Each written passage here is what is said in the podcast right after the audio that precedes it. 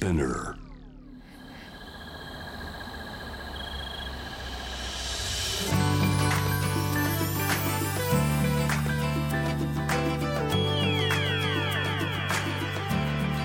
ENEOS 4 Hour Earth One by One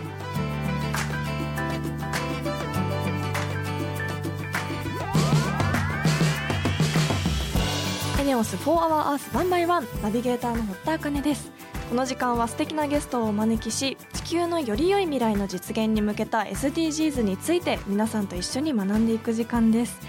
えー私ステイホームがあった時期からすごくハマっていることがあってその日一日どこか海外のテーマを決めて今日はタイだとか今日はイタリアだとか決めてその国の料理を作るっていうのにハマっているんですけど先日はタイナイトを友達としました。あのタイの料理を45品ぐらい作ってすごくこだわりの夜ご飯を作ることにハマっています。スーパーに行ってそのタイ料理の具材を買うところからすごく楽しくってなんかなかなか使わないそのココナッツミルクとか、まあパクチーもそうですけどキクラゲとかあとは、まあ、ナンプラーとかも買って本当にこう手順とかもやっぱ和食とかと全然違うので茹でて混ぜるだけだったりとかシンプルな手順のものが多くてでしかもココナッツミルクとかを入れると本当に一気にお店の味になるのでそれがすごく楽しくてハマっています。いろんな国の食文化を自分の家で体験できるのもすごくいいですしなんかその日の夜ご飯がとっても特別な時間になるのでおすすめです。ぜひ皆さんもやってみてください。ということで本日も SDGs 学んでいきたいと思います。地球の未来を考えるこの番組はエネオスの提供でお送りします。エネオスは2040年までに自社で排出する CO2 の量をさまざまな取り組みからプラスマイナスゼロにするカーボンニュートラル企業を目指していて私たちの未来に不可欠な脱炭素循環型社会の実現に向けて具体的な取り組みをされているそうなのでそのあたりも番組で分かりやすく紹介していきたいと思います。そしてこの番組は JWAVE をキーステーションに FM ノースウェーブ ZIPFM、FM802、クロス FM、JFL5 曲をネットしてお送りします。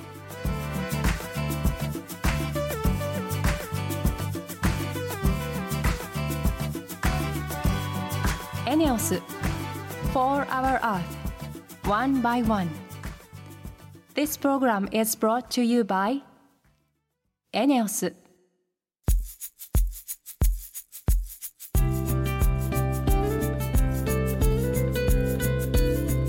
4 Hour Earth 1 by 1本日のトークテーマは目標12作る責任使う責任です。今回はリバースウールがポイントだそうです。ウールに戻すっていうことなんでしょうか？どういうことなんでしょうか？そして何をウールに戻すのかっていうのも気になります。この後ゲストの方に伺っていきたいと思います。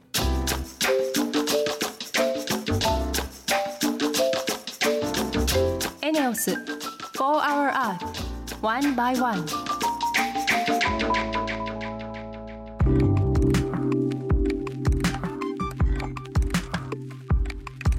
田茜がナビゲートしているエネオス4 Hour Earth 1 by 1本日も素敵なゲストの方とリモートでつながっています。三つ星ケイト株式会社代表岩田慎吾さんです。よろしくお願いします。よろしくお願いします。まずは簡単に岩田さんのプロフィールをご紹介します商社や外資系コンサルティング会社を経て2009年家業である三つ星系と株式会社に入社。2010年から代表取締役として美州地域の毛織物産業を盛り上げています。えということですが美州地域ってどの辺りを指すんですか？愛知県の、まあ、北の方から岐阜県の南部木曽山線周辺の尾張地方って織田信長とか豊臣秀吉とかで聞いたことあるかもしれないですけど、はいはい。その辺りのことを古い呼び名で美州というふうに呼びます。そうなんですね。えその美州地域ってそんなにこの毛織物産業って盛んなんですか？全国で70%から80%ぐらいのあのシェアを占めている、まあ、日本では一番大きい毛織物の産地でしえて、ー、そんなに？世界の中でもイタリアのビエライギリスのハダースフィールドと並んで世界三大毛織物産地というふうに呼ばれています。え。ー、すごい。世界にも並べるぐらいの生産量なんですね、どんな特徴があるんでしょうか？量もすごくたくさん作ってるんですけどもそれに加えて質が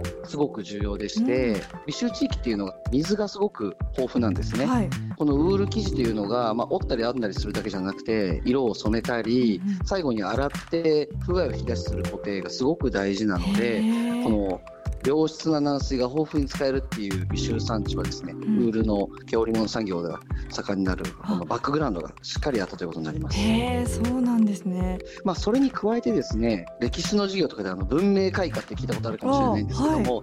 あ,、の明治時代のあたりから100年近く生地作りの技術これをずっと高めてきたっていうのも外せない理由ですね。世界にも広がるぐらいのレベルになったっていうことですね、その岩田さんが代表されている三つ星ケイトではどういった授業をされてるんですか？はい、三つ星ケイトという名前なんですけども、実は今は毛糸を作るんじゃなくてウールの布地の方を作る仕事をしています。おう。グローバルにも直接展開しているので、皆さんもご存知の有名ブランドのジャケットだったりコートだったりするのが、まあ、三つ星系の生地でできているかもしれません。あ L とか V とかついてたり、はい。G とか ついてたりするようなブランドが使ってくれてたりします。しいですね。でそれに加えて23時間を快適にというコンセプトで自社ブランド三つ星1887というお洋服のブランドもオンラインを中心に展開しています。家業っていうことなんですがあの歴史はどれくらいあるんですか、1887年今から135年前に私のひいひいおばあさんが創業したと伝えられています、へえ女性起業家みたいな感じすごい、しかもその時代にじゃあ今何代目になられるんですか？私で5代目になります。わあ。それはもう本当に由緒正しいブランドですねえそんな岩田さんから見てウールの良さってどういったところにあると思いますか、やっぱまずは何といっても着心地の良さかなと思っていて、はい、僕あの365日ほぼ毎日ウール着てるんですよ、あの夏でも。夏でも、はい。なんか意外かもしれないんですけど、うん。でも羊って夏でもウールをまとってるんではい、実は適切な薄さのウールだったら夏もすっごく着心地がいいんですね。へえで汚れにくいっていう特性もあるのでどこに着ていってもきれいめのままでいられて、うん。まあ、23日の出張だと全然匂わないので持ってくる荷物も減らせてすごく楽ちんなんですよ。へえ確かにいいところいっぱいありますね、あとあの環境負荷が比較的少ないっていうところも気に入っていて、まあ、その羊と暮らすっていうような文化も含めてですね、うんうん。すごくお洋服だけにとどまらない興味関心が広がっていけるっていうのもウールの良さだなというふうに思ってます。うん、なるほど。そしてあの聞いたところによるとそのウールを再生させる取り組みをされているそうですね。それってどういった取り組みなんですか、えーウールの再生循環プロジェクトリバースウールっていうのを今スタートしています、このリバースっていうのは元に戻すっていう意味のリバースと生まれ変わらせるっていうんでリバースっていうのを2つの意味をかけていまして、一般の皆さんからウールの製品を回収して、うん。でそういう人たちと一緒にですねウールが何パーセント入ってるのかとか織物なのか編み物なのかっていうふうに分別して、でさらにあのボタンとかタグって再生できないのであそういうのを一緒に外したりするっていうような工程を一緒にやると。でその後ですね反毛という伝統技術を使って綿に戻して、うん。新しいウール100%の製品として生まれ変わらせて、うん。まあ、これから販売をしていくというようなプロジェクトになります。一緒にやるっていうその巻き込むのがいいですよね、参加してくれた人ですよと一緒にっていう。はい、うんウールが例えばサステナブルでいいよって口で言っても皆さんピンとこないと思うので、うんうんはい。やっぱり実際に触ってあお洋服を再生するってこういうことなんだとかもともと自分が例えばジャケットをお持ちだった人が、うん。セーターに生まれ変わったのをその人にちゃんとお渡しできるので、うんそういった体験を通していくっていうのがこのリバースウールの肝になってます。うん、でもそもそもなぜそのリバースウールプロジェクトって行おうと思ったんですか、うん。まあ、あのウールって多分知ってますかって聞いたらほとんどの人が知ってるもう認知度100%ぐらい高いと思うんですけども、じゃあイメージはって聞いたら暖かいとか冬のものっていうイメージしかないと思うんですよね。うんうん。そこに実はサステナビリティでも優秀なんだよっていうことを使い手の皆さんにもまあ頭だけじゃなくて直感的に体感で知ってもらいたいなというふうに考えてこのプロジェクトをやろうとしました、うん、確かに体感で感じることができますよね一緒に作るったら、はい、うん。そしてさらに美州の地域を盛り上げる活動もされてるってお聞きしたんですけどそれはどういった取り組みをされてるんですか、はい、羊サミット美州という産業観光イベントを仲間たちと一緒に開催しています、うん、産業観光ってあんまり聞いたことないかもしれないんですけども、はい、簡単に言うと普段は一般非公開普通の人は入れない繊維の工場を同じ日に、うん、要は工場見学できるようにして、うん、で一つのウェブサイトから、まあ、一般の人でも、まあ、例えばこの糸の工場を見たいとか、染め物の工場を見たいっていうのをもう簡単に行けるようにするっていうようなイベントになります。へ確かにこう自分の地元が世界にも並べるぐらいのものを編み出してるんだっていうのを目で見て、はい、あの、うん、自分も体験するってすごく大切ですよね。そうなんですよ。最近はやっぱり物を買う時にもその物の良さは当然なんですけれども、うん、どんな人がどんな思いで作っているのかを知りたいって言ってくださる方が増えてきていますので、まあ、そういった方を中心にですね、えー、たくさんお客様が来てくださいまして昨年はですね40箇所ぐらいでイベントを開催しまして、えー、延べ1万2000人の人が遊びに来てくれました。すごい。はい。で、今年も10月末に開催したんですけども、去年を上回る盛り上がりを見せたと思いますので、はい、来年もやると思います。10月末にやると思いますので、ぜひ堀田さんも遊びに来てくれたら嬉しいなと思ってます。えー、行ってみたいです。空気もすごく美味しそうだし。そうですね。はい、あの水も美味しいので、うん工場を見るだけではなくてその水を使ったお料理を楽しんでいただいたりあとは北海道から羊飼いの方に来ていただいて羊の丸焼きを食べながら、まあ、食育について話し合ったりとかもう五感すべてで楽しめるようなイベントにしていこうと思ってますので。ぜひ。はい、ぜひすごく興味あります。ありがとうございます。ということで、あの本当に興味深いお話ありがとうございました。なんかすごくウールっていうものに興味が出てきました。素材として自分が今持っているものもそうですしなんかもっと私も調べて、い、ろいろ着てみようかなって思いました。本当にありがとうございますすごく嬉しいです、はい、そう言って言っていただくための羊サミット美集であり、うん、僕たちの活動なので、はい、堀田さんがウール好きになってくれただけでも すごく嬉しかったです。ありがとうございます。本日のゲストは三つ星系と株式会社代表岩田慎吾さんでした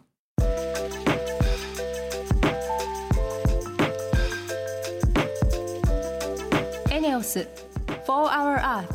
One by One.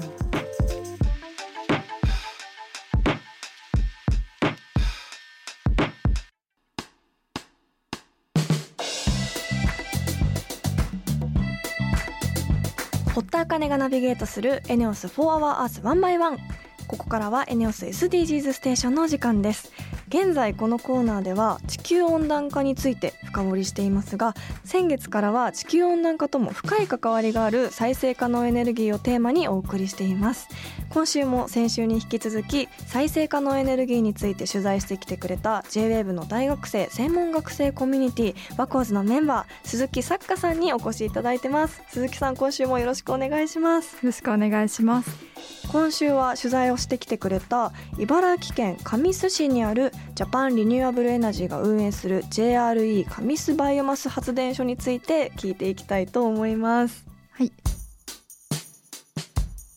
改めて実際に施設を見てみての感想っていかがでした、うん、バイオマス発電っていうのはやっぱり聞いたことはあったんですけど、うん、実際に発電所を見たの初めてだったので、うん、すごく面白かったですここで4.5万世帯分を発電しているには私的にはとてもコンパクトだなっていう印象を受けたので、うん、そこが想像とはちょっと違ったなと思った点です。なるほど。特にこの施設の印象的だったポイントってありますか？木質チップを燃やすボイラーのところに登らせていただいて、うんはい、30メートルあるんですけど、うん、ちょっと当日は風が強くて10メートルまでしか登れなかったんですけど、うんうん、そこでこう中を覗かせていただいたのがすごく印象的でした。えー、中どんな感じでした？燃やしているので900度になっているっていうことでも覗いただけでこう窓から熱を感じる。ようなものでこう砂の舞う勢いとか、うん、すごい赤い中を覗いたのがすごく印象的で、うん、あとは出てきた廃材もこう70度になってるものがこう出てきて。そこが印象的でした。湯気とか出てる感じなんですかね、はい、すごいなかなかできない経験ですよね、改めて JRE 上須バイオマス発電所では主に何を燃料にして発電しているんでしょうか？上須バイオマス発電所では燃料の中でも木質チップが主なものとなっていて、うん、その木質チップは関東近郊で収集した国内材を使用しているそうです。その木質チップってどんな木材が使われてるんですか？数種類の国内材を混合して燃料としていて、うん、一番多い燃料は家屋解体工事等から発生する建設リサイクル材だということをおっしゃっていました、うんうん、これはコンクリートの建物とかでも中に木が使われている建物とかはとても多いということで、あとはオリンピックまではこう建設がたくさんあって多く廃材が出たりっていうことがあったそうです。あとは最近はこのバイオマス発電所がとてもこう増えてきて、うん、その兼ね合いで建設リサイクル材というのは資材を調達がちょっと困難になってきたりっていうのもあるそうです。うん、で他には森林経営計画に基づいて計画伐採された間伐材あとは山林民用材というものがあったり大型開発のために伐採された木質材の一般材というものがあって、うん、こういうものをこうバランスをとって混ぜて使用しているということをおっしゃってました。へもう燃料として使うにはやっぱりもうかなりの量が必要になってきそうですよね。うん、年間およそ16から20万トンの木材を使っているっておっしゃってました。はい、すごい量なんかこう森をいい森に育てるにはやっぱり木をある程度こう貨物してっていうのもこの番組でお聞きしたことなんですけどそれにしてもやっぱり相当な世帯数のそのエネルギーを賄うには想像できないぐらいの量が必要なんじゃないかなって思いました。うんうん、なんか写真も今拝見してるんですけどすごいですねもう人が本当に小さく見えるぐらい山積みに木質チップがなんかサイズ感が分からなくなるような大量の木材が使われてるんですね。もう木質チップは本当に56メートルのこう山のようになっていてちょっと埋もれてしまいそうな、うん、すごく圧倒される大きさです、うん、あの全て国内からのものでいらなくなったものを使っているリサイクルっていうことなんですよね、うん、それにこう間伐材とか余った木材を使うのは森林保全にもつながっていくっていうことでその木質チップを使ったバイオマス発電にはどんな設備が使用されているんでしょうか？はいこちらに資料がありがとうございます。すごい。はいまずはこの燃料を保存しておく燃料ヤードっていうのが一番大きくあって、うん、ここに先ほど話した木質チップが積まれています。はい、はい、でその次にこう大きいのは燃料を燃やすボイラーというところで、うん、ここのボイラーは30メートルで、うん、その周りをこう木質チップがベルトコンベヤーでこう登っていくような感じで。面白い、はい、その前にはトラックのまま搬入量の木質チップを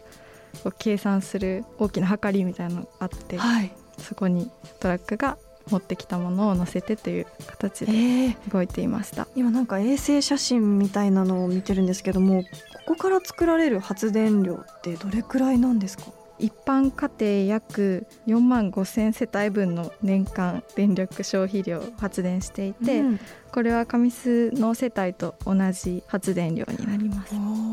その燃料として使われた木質チップも大量に使われるっていうことはその廃材もたくさん出てくると思うんですけど木質チップは使われた後ってどうなるんですか？燃焼した後に灰になった木質チップはこう集められて固めて、うん、こう道路とかの舗装に使用する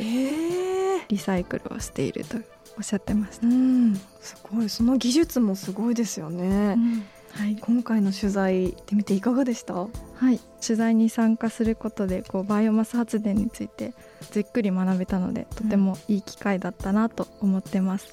うん、あとは発電所に行くこと自体が私は初めてだったので、うん。発電って人がこう携わって資源がたくさん使われているんだなっていうことをこう実感して電気を使用する時にありがたいなっていうのをこう感じるようになって当たり前のことですけど、うん、それを実感できたのが良かったなと思います。確かになんかすごく私も興味をそそられる取材だったのでぜひ鈴木さんには他のなんか風力発電所とかいろんな発電所に行って取材してきたのをお聞きしたいなって思いました。鈴木さん2週にわたってありがとうございました。ありがとうございました。J-WAVE ワコーズの鈴木作家さんでした。エネオス4 Hour Earth One by One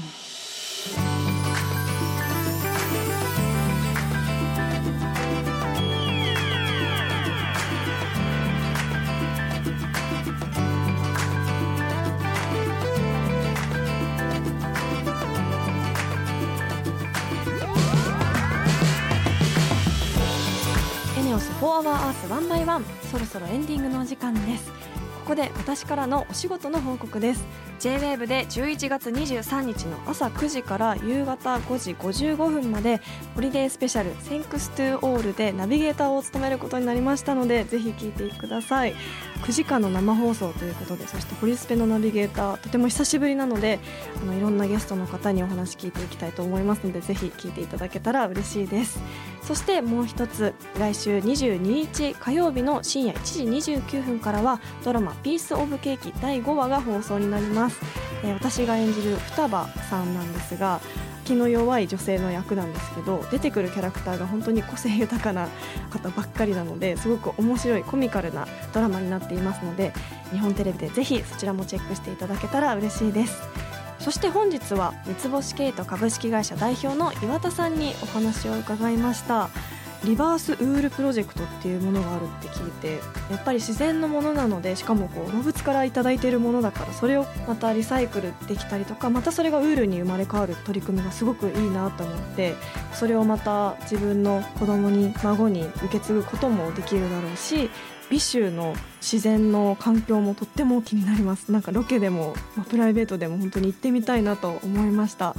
リスナーの皆さんも普段やっている SDGs なことや気になること質問などあればぜひ番組まで教えてください。メールはホームページにあるメッセージトゥースタジオから。ツイッターは番組名を検索して「4HourEarth」の頭文字「ハッシュタグ #FOE813」をつけてどんどんつぶやいてください。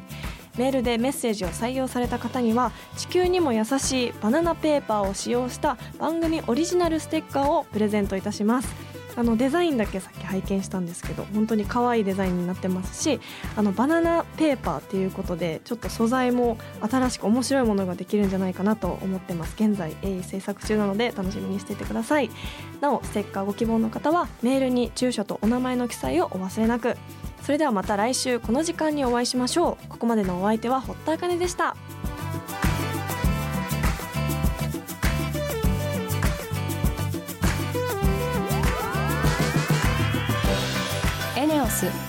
4 Hour Earth One by One This program was brought to you by エネオス